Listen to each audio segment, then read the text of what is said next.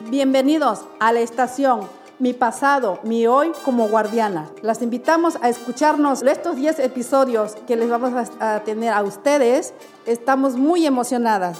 Estamos aquí con... Soy Arleda Alvarado. Y Natividad Molina.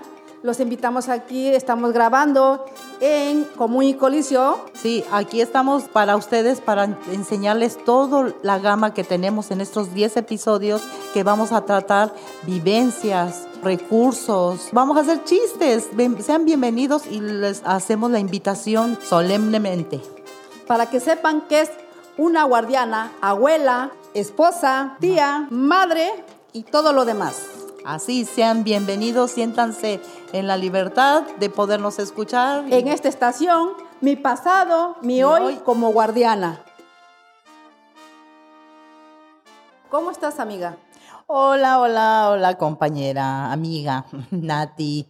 Muy bien, muy bien. Aquí, mira, con un día tan lluvioso, de verdad aquí está, pero sí, ahora sí se dejó llegar el agua. Ya no hay sequía.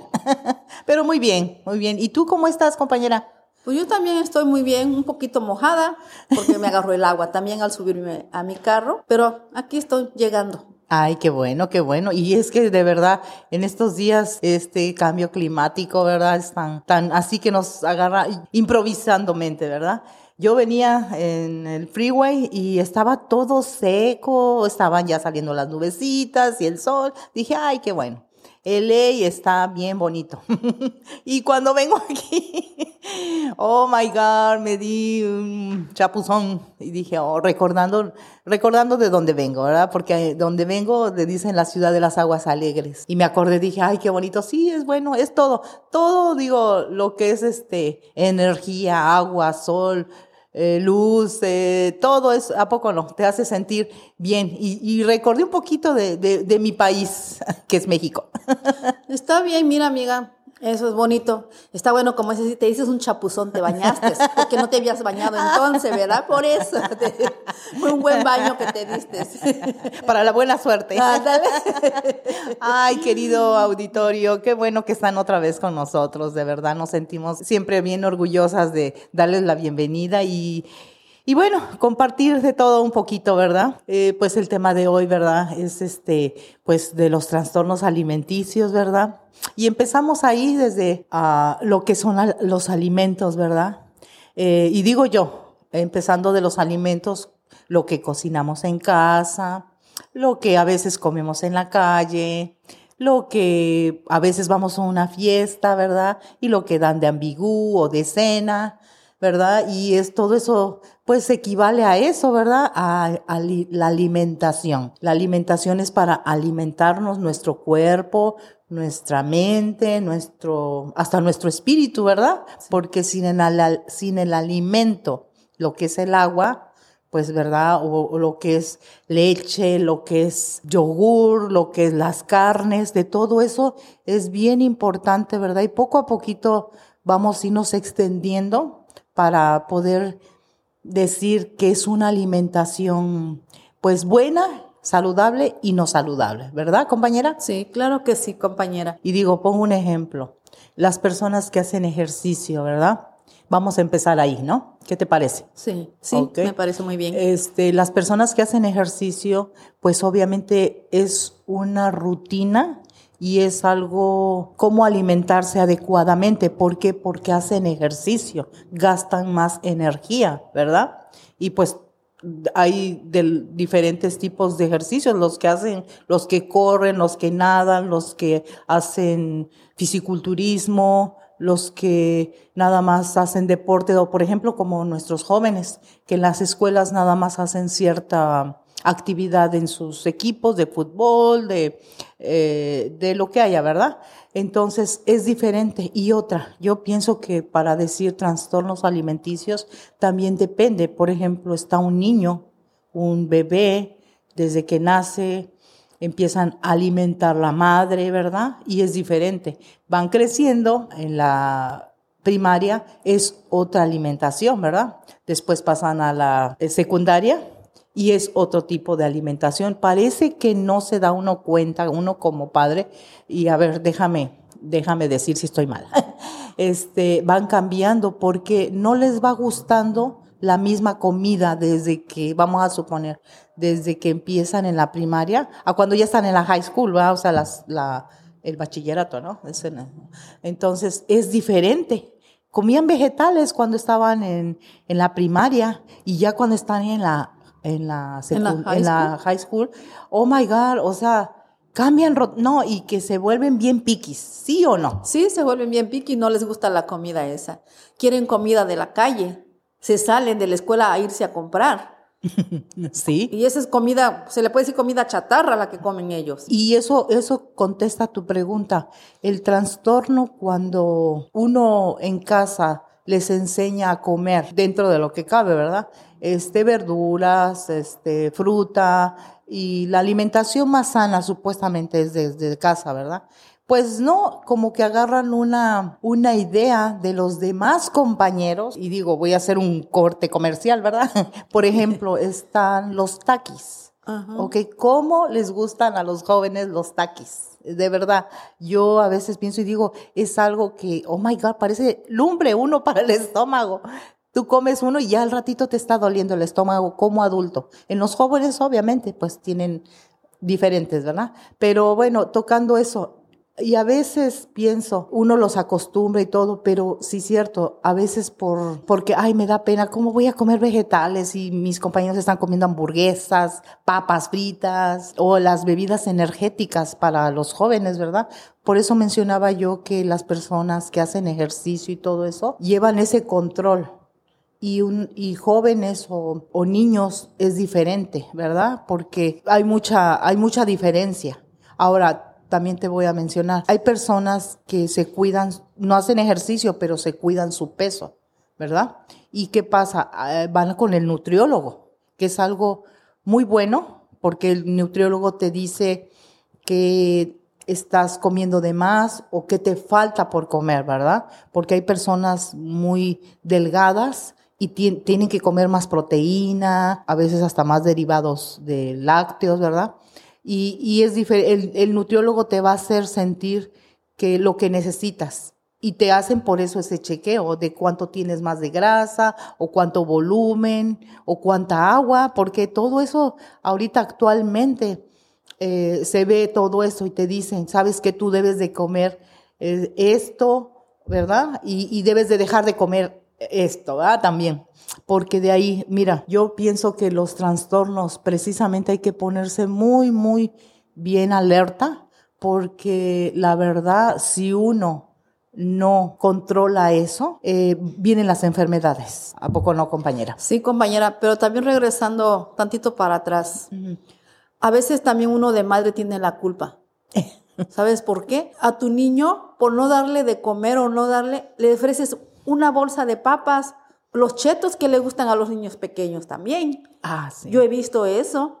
Y allí la culpable es uno, porque tú le das, el niño te pide y tú se lo das. En vez de darle una manzana o darle una zanahoria, le das cheto. ¿Por qué? Porque tú estás en el teléfono y tu niño está pidiéndote de comer y no le estás dando. Ahora, también, vamos a las otras personas más mayores, que estamos gorditas ay, necesito rebajar. Y empieza uno con dietas, no va al doctor para que nos diga cómo debemos de llevar esa dieta. La hacemos nosotras y salimos mal, porque no sabemos hacer la dieta, comemos cosas que no debemos de comer. Es cuando vamos, nos vamos enfermando poco a poco, en vez de seguir los pasos que dice el doctor. No, sí, tú lo que estás diciendo es muy, muy verdadero, porque sí es cierto, como dices tú, eh, a veces uno se pone a dieta uno solo, ¿verdad? Que como dices tú, las personas que estamos como dicen aquí la palabra obesas. Vamos, te voy a hacer un ejemplo. Cuando las personas están, que se siente uno toda, híjoles, bien gorda o bien gordo y eso, ¿qué pasa? Pues uno se siente como, pues sí, no da pena porque ya no me queda la ropa, porque ah, eh, me cuesta trabajo hacer ejercicio, pone uno muchos pretextos a veces, pero si te das cuenta en el pasado, la mayoría de gente pues se cuidaba su salud, ¿verdad? Y comía a sus horas. Yo no sé, ¿verdad? Aquí en este país se distorsiona mucho porque aquí dicen, es que tienes, comer, que tienes que comer cinco veces al día, ¿verdad? Y eso es lo que te dice el, el, el, nutriólogo. Y es un snack, es eso. En nuestros países se comían tres veces al día, ¿verdad? Sí. La mañana, temprano a las siete de la mañana, de ahí a la una o dos de la tarde, y la cena era a las cinco o seis de la tarde, ¿o no? Sí, pero en nuestro país, sí, acuérdate que no había desayuno, ah, era almuerzo, comida y cena. Exactamente. Y aquí en otros países es desayuno tu café con pan o un bolillo o una torta con café. Y de allí a las 10, 11 de estás comiendo. A las 12, una, otra vez. Más tarde otra vez y en la noche otra vez. Ahí es donde entra la palabra trastorno. Se viene trastornando, deformando, por decirlo que, que uno piensa, oh no, esta es la mejor dieta. Porque, por ejemplo, las tradiciones, la economía y el lugar donde vivimos es muy diferentes. Sí. Sí, por ejemplo, vamos a suponer, aquí estamos en Los Ángeles. Si tú te vas más para, ¿qué será? Para Canadá o, viceversa, ¿no? Baja. Este, Florida. Es diferente la alimentación, ¿verdad? ¿Verdad? Por ejemplo, en Florida hace más calor la gente hace más, a lo mejor más ejercicio. Pero la alimentación es diferente. a por ejemplo, acá, aquí en Los Ángeles se da mucho comida rápida, este, y por lo mismo de que trabajamos todos, ¿qué les damos a nuestros niños? No, pues rápido, órale, una hamburguesa, eh, rápido, esto, como dices, unas papas y eso. Y ahí empieza el desorden de la alimentación. Sí. ¿Sí? Porque es un desorden. Puedes hacer esto, puedes comprar higaditos y tú mismo puedes hacer la papilla. De tres meses al niño recién nacido le empiezas a dar tu papilla de esa y bien que se la come. Si tú lo enseñas a comer desde chiquito, desde tres meses en adelante, él va a aprender y va a seguir creciendo sano y con el tiempo tú le vas a dar comida, ya le vas a hacer su caldito de pollo, su caldito de pescado y él se lo va a comer. Y si no le enseñas a comer comida chatarra luego, luego. Lógico, si tú lo enseñas, pues él te va a pedir eso. Voy a hacer una comparación, como el celular. Oh, sí. A un niño, oh, velo enojado, no, pues no. No le des el teléfono, no, velo enojado así. ¿Por qué? Porque ya se acostumbró. ¿Y quién, quién le enseñó a que se entretenga con el celular? Uno. Porque ellos no vinieron de que, ah, no, tiene cinco, seis años, siete, ocho, y ya andan con teléfono. No, es para que me hable de emergencias si pasa algo en la escuela. Es que eso no es así. Y a veces esta cultura que estamos adquiriendo a través de otras personas, o sea, es algo que tenemos que prestar atención, porque después decimos, no, es que, ay, es que este, estas cochinadas, que no sé qué, de, de tanta comida que les inyectan. No, o sea, pero empieza, dicen, dice un dicho, el buen juez empieza por su propia casa. ¿Verdad? Sí. Entonces, así es. Nosotros empezamos desde la casa a, y así pasa con diferentes cosas, ¿verdad? Empezamos a, a, a dejar que ellos lleven el mando, pues al rato no hay respeto, como lo que quiero, y todo eso, ¿verdad? Todo eso lo que hemos venido platicando. Claro que sí, compañera, viene desde casa. Por ejemplo, yo cuando era pequeña, me acuerdo que mi mamá me daba caldito de frijol, arroz, sopa, pero nunca me compró una bolsa de papas. ¿Será porque éramos pobres? A lo mejor no teníamos suficiente dinero. Si yo te dijera que a veces confundía el licuado de, de, jitomate con el licuado de fresa, imagínate. Oh, wow. Y yo, pues, yo quería licuado de, de fresa y era, era para la sopa el eh, pues. jitomate. y pues yo con eso me crié.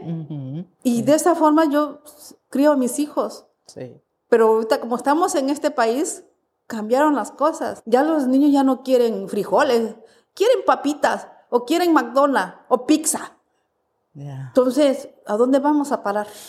Sí, exactamente. Es, y eso, ahorita que estás diciendo eso, es hacer una eh, autoconciencia para empezar. Y por eso los invitamos para que escuchen esto, ¿verdad? Y nos den su opinión para decir, oh, ¿sabes qué? Estas personas están mal, ¿verdad? Porque digo yo, nos estamos basando a nuestras historias, a lo que vemos alrededor, el contorno, pero nos gustaría que, que nos dijeran, ¿sabes qué? Yo pienso de esta manera, o a mí me ha funcionado de aquel. Y entonces uno copia o uno dices, bueno, voy a agarrar, sí, cierto, lo bueno. Es como nosotros. Digo, a ver, vamos a ver. Por ejemplo, en el TikTok o en el YouTube, vemos recetas, vemos consejos, los licuados yo veo que está saturadísimo y que, y que sábila y que esto y puras cosas, y jengibre y, y todo eso. Y eso, pero uno, y yo te lo digo, porque yo a veces bajo y digo, esto lo voy a hacer y no lo hago, compañera. ¿Me entiendes? O sea, porque una cosa uno que, que está viendo y se emociona uno, oh, esto, esto me va a funcionar. ¿Sí? Por ejemplo, si tengo mucho dolor de cabeza o tengo mala circulación o, o, este, o quiero bajar de peso, ya viste ahí que la sábila, que lo, lo, las recetas que dan. Y, y uno dice, uno sí lo voy a hacer y nada más lo guarda, es como los pensamientos positivos que vemos y, y, la motivación y eso, pero hasta ahí se queda y a veces no lo llevamos a la práctica, ¿verdad? Digo, es algo así como eh, nada más estamos viendo, vemos pero no observamos. Ahora, desarrollo y capacidad para resolver problemas, explorar la forma saludable de afrontar situaciones estresantes. El estrés para la comida. Hay muchas familias que yo he visto, ¿no? O sea, y, me, y, dicen, no, ¿sabes qué? No hablemos de lo que es la alimentación, ni la política, ni la religión. Mejor, ¿sabes qué? Hay que disfrutar. Sí, pero damos un skip, o sea, damos un paso que no, no queremos escuchar lo que nos va a, ayudar, ¿no? A nosotros. Porque sí cierto, como dices tú, ¿qué podemos hacer? Pues es que nosotros mismos somos los responsables de todo esto, ¿verdad? ¿Sí? Porque al final del día, sí, por eso dice, más vale que eduques desde pequeño y eduques bien. ¿Para qué? Para que no tengas problemas para, para más adelante, ¿verdad? Pero aquí, ¿qué pasa? Por ejemplo, si te digo, un abuelo o una abuela que no tiene a su nieto y gracias a Dios está pues en, otras casas, pero le pasa algo a los padres, el motivo que sea. Y ese niño, esa niña ya viene crecida, pero como dices tú, ya está acostumbrada a pura pizza, hamburguesas, tortas, eh, papas, soda, y, y, tú quieres cambiarlo, cuesta, yo digo que como híjole, cuesta, mucho, trabajo. cambiarlos. Porque, y otra, a veces uno, como ya está uno más mayor, ya no tiene uno la paciencia a veces, ni poner el, el ejemplo. Bueno, pues a ver cómo lo va. Tú transforma a un niño de 7, 8 años que está acostumbrado a eso y transformarlo es muy difícil. No, no quiero estar con mi abuelita o no quiero estar con este, con este abuelo o esta abuela, ¿verdad? Porque es mala, luego dicen, es mala. Exactamente, efectivamente. Porque no les estás dando lo que ellos quieren. Y es ahí, es ahí a donde decimos, los papás, pues, ¿no? O sea, la regaron, ¿verdad? Porque le enseñaron a, hacer así. Y es, es, es un trabajo, creo que como cuatro veces más fuerte porque es volver a empezar. Por eso siempre decimos cuando te traen una personita que queda sin sus padres y tú te haces responsable de ellos, es un cambio de 360 grados porque te cambia tu vida y tienes que también empezar tú eh, y, el niño o la niña que te llega a tu vida, ¿verdad? Entonces, sí, cierto, cuesta mucho trabajo, pero digo, es poner más atención en esto. Por eso hablamos de esto antes de. Eh, muchos de los casos hay familiares aquí.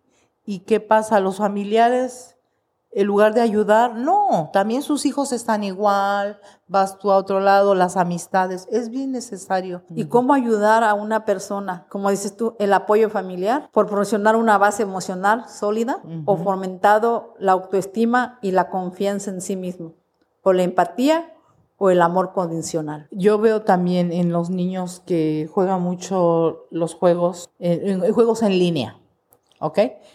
¿Cuántos años tienen? Siete o ya hasta saben, ¿no? Están ahí.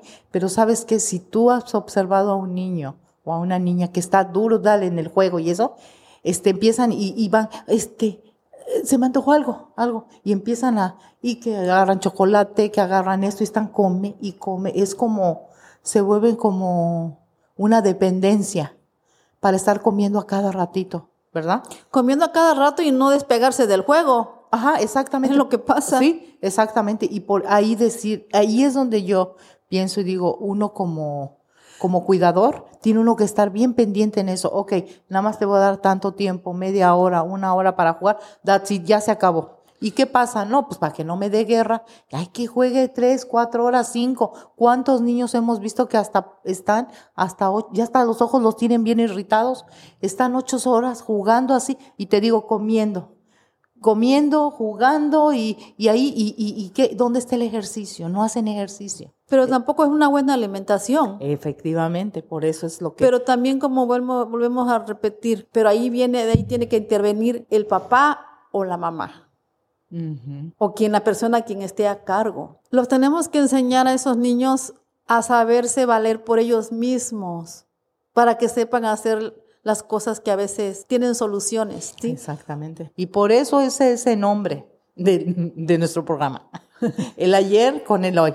Exactamente, eso es lo que debemos de tenerle un poquito de importancia en todo lo que equivale a cosas de alimentos, a educación, hacer otro tipo, tener una mentalidad más despierta y mejor porque sin eso, si tú todo estás todo el tiempo negativo, ¿qué haces? Eres negativa y no, no, no, y no me sacan de acá. Eso es lo que fluye y hay que ser siempre positivo. Este tema de hoy que lo tratamos de, de los trastornos alimenticios, eso equivale a que vuelvo con lo mismo.